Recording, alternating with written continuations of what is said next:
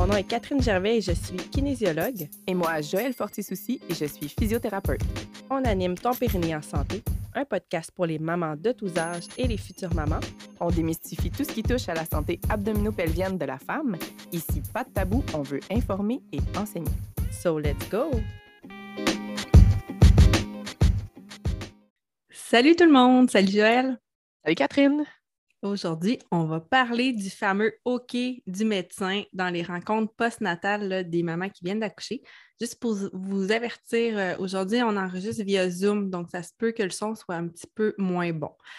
Euh, donc, revenons à notre épisode. À la base ce qu'on voulait, c'était inviter sur le podcast une médecin omnipraticienne qui a la pratique obstétricale. On les appelle aussi les médecins accoucheurs ou encore les omnipraticiens en périnatalité. Bref, puis c'était un peu difficile d'organiser nos horaires à chacune pour pouvoir enregistrer l'épisode. Alors là, on a eu l'idée de faire un sondage euh, de façon confidentielle, justement sur le suivi postnatal par les médecins. On voulait comprendre puis avoir leur version des faits de ce que ça signifie réellement, parce qu'on pense que le fameux OK, il est vraiment mal interprété là, chez les mamans. Puis euh, c'est ça qu'on va démystifier avec vous aujourd'hui. Es-tu prête, Joël? OK, oui. c'est ça, c'est vraiment excitant parce que dans le fond, on se rend compte que en fait, on ne voulait vraiment pas parler à travers notre chapeau en parlant du hockey du médecin. Fait qu'on est allé à la source. Yes, je suis tellement contente. Hey, 50 réponses. C'est un bon échantillon. Oui, c'est ça, c'est qu'on a, dans le fond, on a fait remplir ce questionnaire-là, puis il y a eu 50 médecins là, qui ont pris le temps d'y répondre, là, tant dans les grandes villes qu'en région, à travers le Québec, euh, via nos contacts, se sont fait aller. Donc, je veux juste euh, prendre le temps de les remercier énormément là, pour, euh, pour leur tous. oui, pour votre précieuse à vous tous. puis votre travail. Hein, oui, vraiment très important. Donc, en premier lieu, on leur a demandé euh, qu'est-ce qu'ils vérifiaient pendant ces rendez-vous-là, puis combien de temps ça durait en moyenne. Euh, la plupart nous ont répondu qu'ils faisaient cette rencontre-là en personne, que c'était exceptionnel s'ils le faisaient euh, par téléphone. Donc, ouais, une chance. 72% ont répondu que le rendez-vous durait entre 20 à 30 minutes. 10% seulement peuvent se permettre de faire de 35 à 45 minutes et 18% ça pouvait être euh, seulement là, de 5 à 15 minutes. C'est pas beaucoup. Donc, euh, non, c'est ça. Ça a quand même très rapidement passé. Puis, c'est ce qu'on a réalisé avec leurs réponses. Là. Ils vérifient énormément de choses. Euh, je dirais le terme qui est revenu souvent, souvent, souvent, c'est le moral de maman. Il y a les, les lochis. Dans le fond, ça, c'est les deux affaires qui revenaient de façon immanquable. Fait qu'ils vérifient, c'est ça, si on a des signes de dépression. Puis après ça, ils veulent savoir aussi s'il y a des symptômes comme des douleurs, des signes de complications, euh, des incontinences, que ce soit urinaire ou fécales. Euh, ils vont questionner à propos de l'allaitement, puis euh, le retour aux relations sexuelles, si ça a été fait ou s'il y a des craintes. Puis finalement, ils veulent s'assurer que le moyen de contraception, on va dire que c'est réglé. Ils veulent être sûrs que vous avez un moyen de contraception si vous le désirez. Ce qui ressortait le, plus, dans le fond, à propos, c'est qu'il y avait euh, très peu de temps, en fait, pour, euh, pour vérifier tout ça. quand on y pense, là, ça fait beaucoup de questions, puis c'est sûr qu'ils veulent être à l'écoute, fait que euh, en, 20 minutes, 30 minutes, c'est rapidement passé. Il y a 56% qui nous ont mentionné qui, qui vérifiaient, non, qui vérifiaient pas d'emblée s'il y avait une diastase, puis 44% vérifiaient d'emblée. C'est quand même ben, presque la moitié, ce qui est quand même excellent, mais ça laisse l'autre moitié qui vérifieront pas.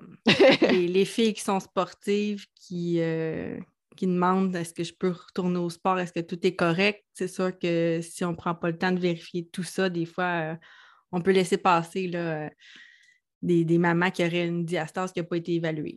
Oui, on sait les risques, dans le fond, de venir, mettons, faire des sit-ups sur une diastase. ça peut clairement l'empêcher de récupérer ou même l'aggraver. On leur a aussi demandé s'ils faisaient d'emblée à toutes les femmes, donc qu'elles aient accouché par voie vaginale ou par césarienne, la vérification visuelle de la contraction et le relâchement du plancher pelvien. Plus de la moitié euh, des médecins ont répondu que non, sauf si la femme doit avoir une cytologie, donc le fameux PAP test pour aller détecter euh, présence de cancer au niveau euh, col de l'utérus.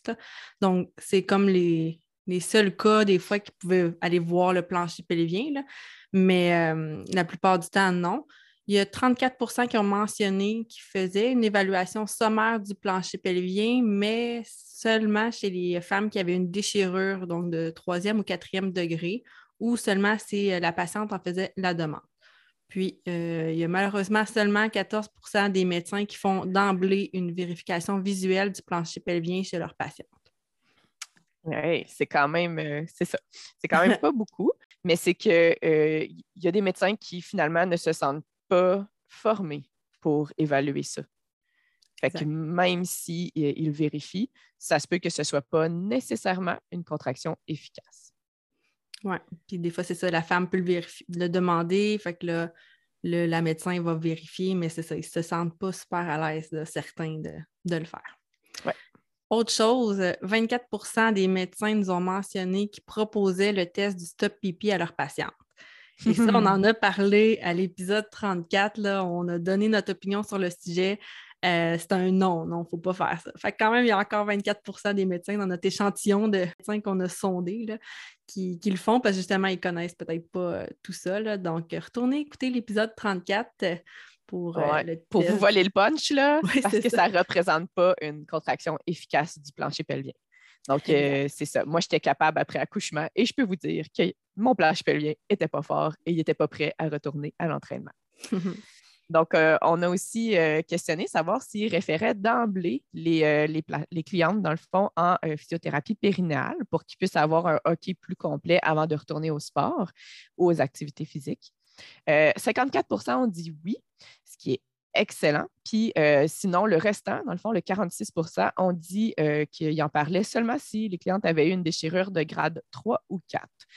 c'est quand même bien parce que mais le commentaire que moi j'ai souvent en clinique, finalement, si on veut juste euh, revenir sur euh, que, c'est ça, la majorité, euh, en fait, c'est la majorité du temps, c'est référé, mais pour celles qui ne savent pas, il y en a qui ne savent pas qu'on existe.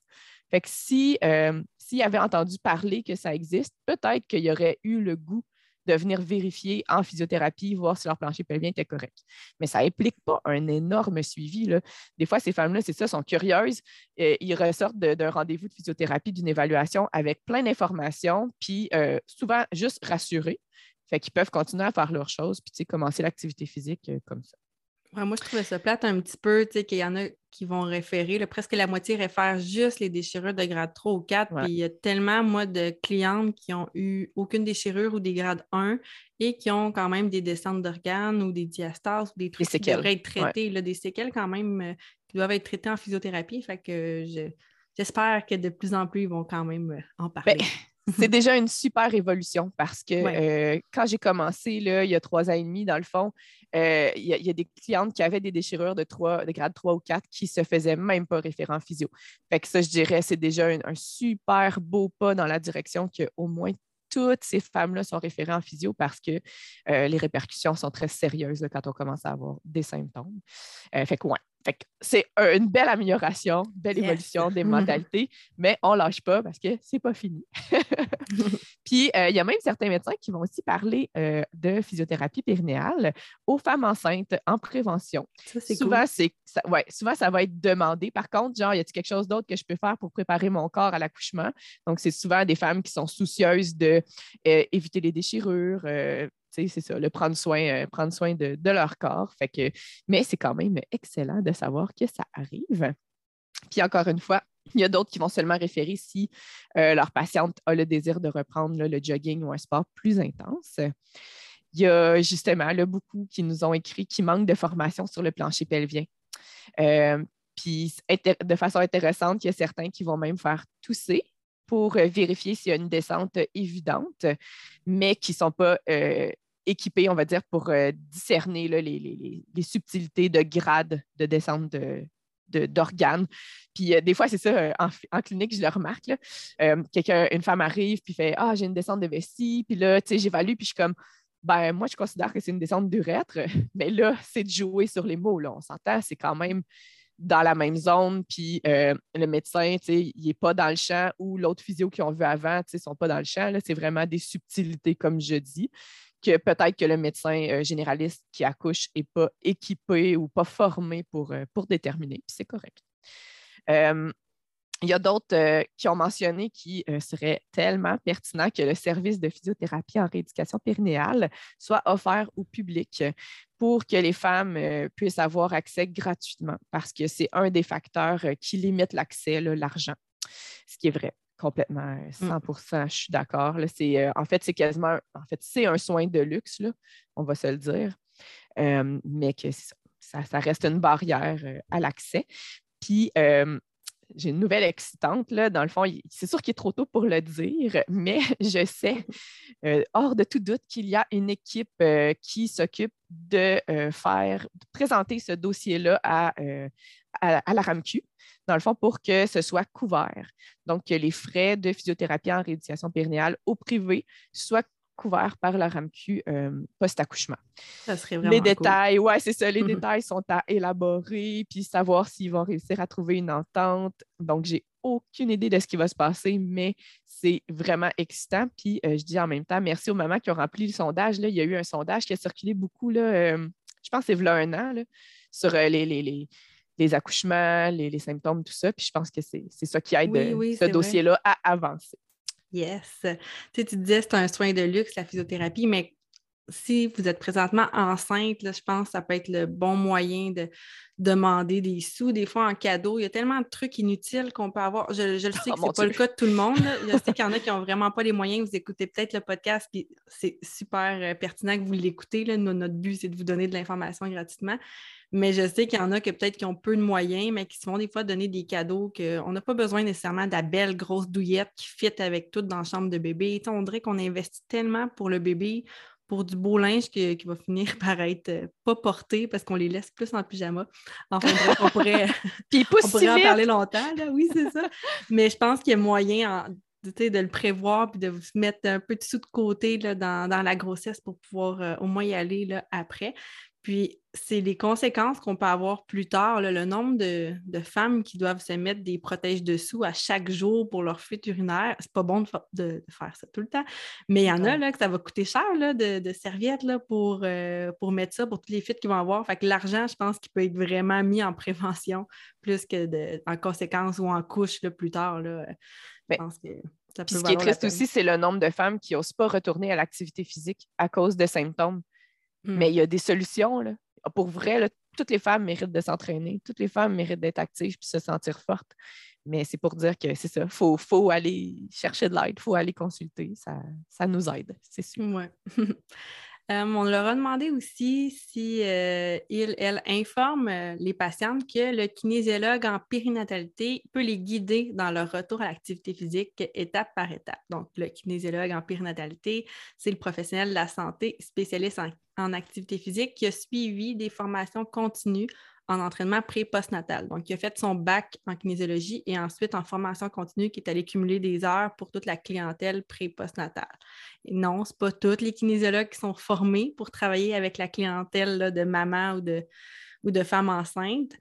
Et selon moi, encore moins des entraîneurs qui ont juste une formation de base qui n'est même pas universitaire, puis qui vont peut-être aller chercher des mini-formations ici et là, sur euh, femmes enceintes. Quant à moi, j'ai je ne sais pas combien d'heures de formation continue internationale, puis euh, j'apprends tout le temps, tout le temps, tout le temps là-dessus. Fait qu'on ne peut pas se dire experte là-dedans.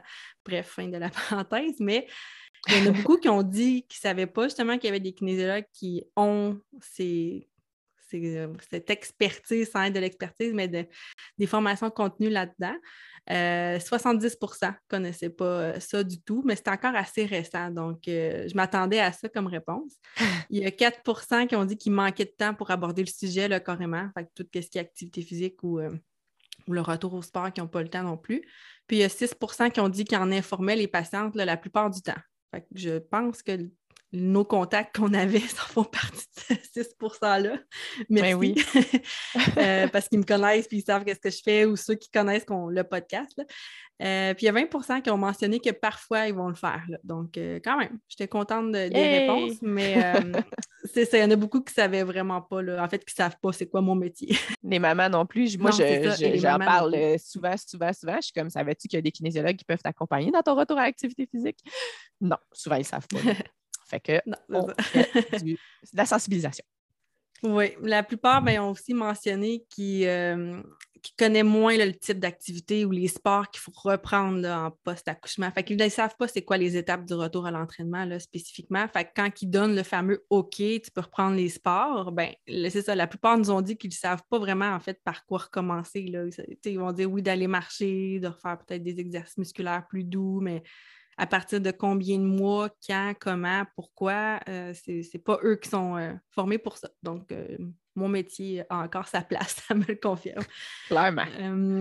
en général, les kinésiologues qui ont un peu les formations comme les miennes, ils vont travailler dans des studios de santé ou dans des plus petits centres qui sont spécialisés en mise en forme pour maman et femme enceinte. Donc, ce n'est pas dans les salles d'entraînement conventionnelles qu'on va les retrouver spécifiquement.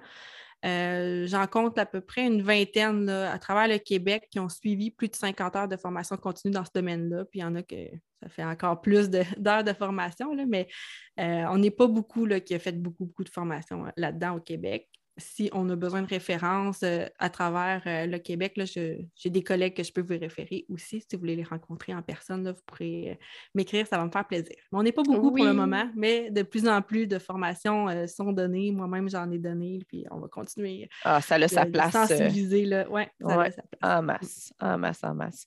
Puis justement, si jamais il y a des médecins qui décident d'écouter notre épisode pour avoir plus de réponses, vous pouvez aussi écouter notre épisode de podcast sur le retour à l'entraînement vous allez voir que la réponse n'est pas courte. Puis justement, ils n'ont pas eu le mhm. temps de couvrir ça dans leur rencontre. C'est officiel.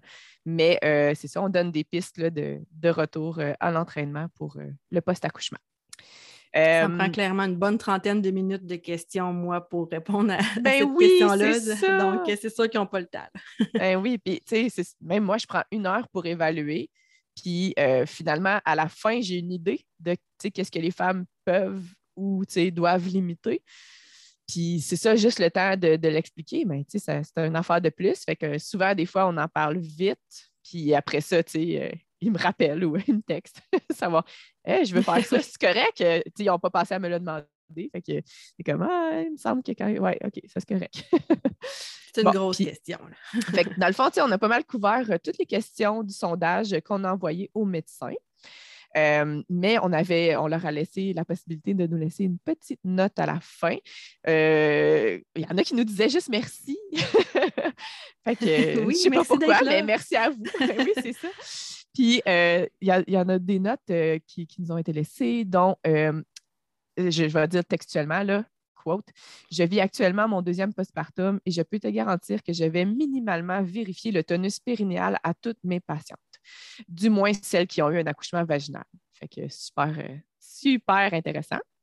Euh, quelqu'un d'autre qui. Euh, ah oui, c'est ça, c'est quelqu'un d'autre qui disait Je me sens nul pour évaluer un périnée.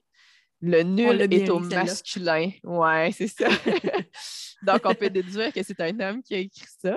Dans le fond, c'est juste que ça, ça vient confirmer que nos médecins accoucheurs, ils font de gros efforts pour répondre aux besoins puis évaluer le plancher pelvien, mais ce n'est pas vraiment leur domaine.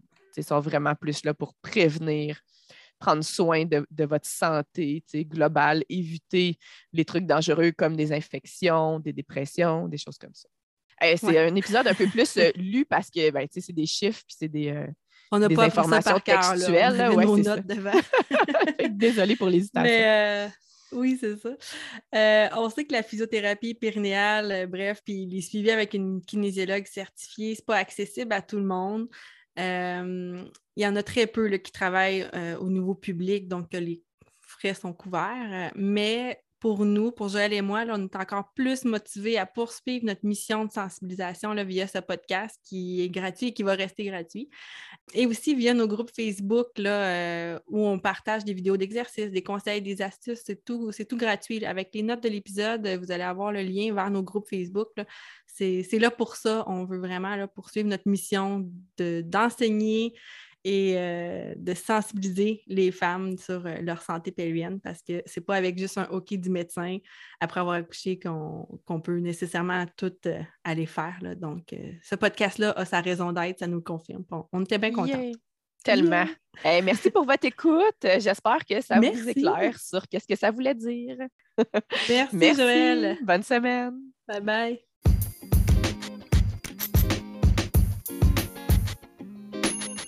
Merci d'avoir écouté l'épisode jusqu'ici. Si tu as apprécié, n'hésite pas à partager à toutes les femmes de ta communauté qui pourraient être intéressées par le sujet de cet épisode. On te remercie beaucoup. Bye!